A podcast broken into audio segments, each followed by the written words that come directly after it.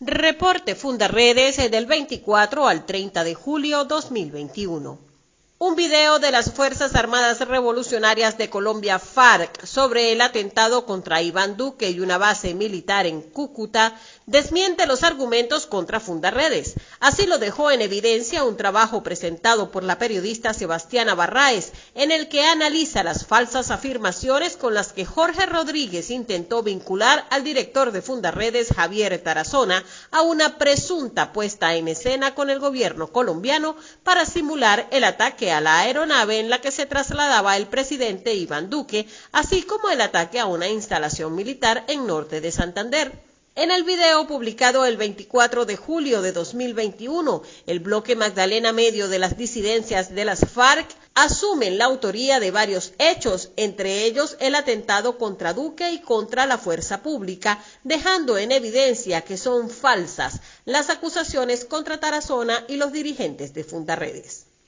La Organización de Estados Americanos, OEA, advirtió que la migración venezolana puede llegar a los 7 millones de personas a finales de 2021 o inicios de 2022, superando el éxodo de Siria, considerado el mayor del mundo, con 6.7 millones de refugiados que han abandonado ese país. El documento detalla que pese a las restricciones de movilidad impuestas a raíz de la pandemia del COVID-19, el número de migrantes y refugiados venezolanos sigue creciendo, situación que Fundaredes viene denunciando de manera reiterada.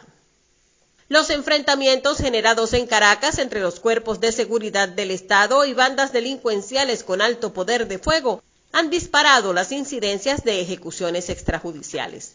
Un joven de 22 años fue sacado esposado de su residencia por funcionarios de las FAES. Al día siguiente, su cuerpo yacía en la morgue de Bellomonte con evidentes signos de tortura.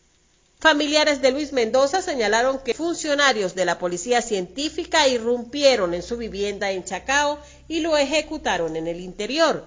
Parientes de otros cuatro fallecidos denuncian actuaciones similares. Sin embargo, la versión policial asegura que las muertes se produjeron durante enfrentamientos. Más de 800 personas perdieron la vida en presuntas ejecuciones extrajudiciales durante el primer semestre de este año. La OEA certificó esta semana la lista de presos políticos en Venezuela, entre los que se encuentran los directivos de Fundaredes. El total de privados de libertad por razones políticas se ubica en 275, de los cuales 259 son hombres y 16 son mujeres. Siguen las manifestaciones de apoyo y jornadas de protestas cívicas para exigir la liberación de los activistas de Fundaredes, quienes este 2 de agosto cumplen un mes de detención arbitraria en la que continúan incomunicados y sin acceso a sus abogados. Esta semana la salud de Javier Tarazona se ha deteriorado, pues presenta inflamación en una de sus piernas, además de problemas de hipertensión y diabetes. En Amazonas, Monseñor Johnny Reyes pidió a las autoridades venezolanas respetar el trabajo de quienes luchan por los derechos humanos, así como el de los medios de comunicación que retratan la realidad que vive el país. En Táchira, jóvenes y líderes estudiantiles realizaron un pancartazo en protesta por la arbitraria detención de los activistas de Fundaredes. La Comisión Interamericana de Derechos Humanos expresó preocupación por el deterioro de la autonomía universitaria en Venezuela y su impacto en la libertad académica tras recibir información sobre distintas acciones del Estado venezolano tendientes a menoscabar la autonomía universitaria, así como la toma de decisiones que podrían agravar la crisis económica por la que atraviesa el sector educativo. En Falcón se produjo el hallazgo de 54 panelas de marihuana que estaban enterradas en la playa El Tamborón del sector Cararapa, en la península de Paraguaná.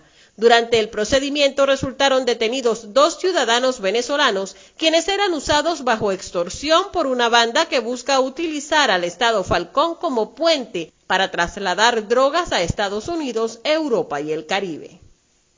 En Bolívar, Fundaredes consignó formalmente ante la Fiscalía Superior la denuncia sobre las protestas suscitadas en la localidad de Guasipati frente a la posición que establecieron los comerciantes de no recibir el billete de 50 mil bolívares. También por el asesinato de la ciudadana Doria Celito Cuyo, quien en representación de los demás ciudadanos reclamó las actuaciones de los funcionarios de seguridad. Fundarredes seguirá denunciando y visibilizando las actuaciones violentas que se cometen en los estados fronterizos de Venezuela. En Táchira, del lado colombiano de la frontera, las autoridades anunciaron la movilización de 14.000 efectivos militares y actuaciones contundentes contra el Frente 33 de las disidencias de las FARC que actúa en la zona bajo las órdenes de alias John Mechas. Comparte, ayudemos a vencer la censura en Venezuela. Consulta esta y otras informaciones en nuestro portal www.fundaredes.org.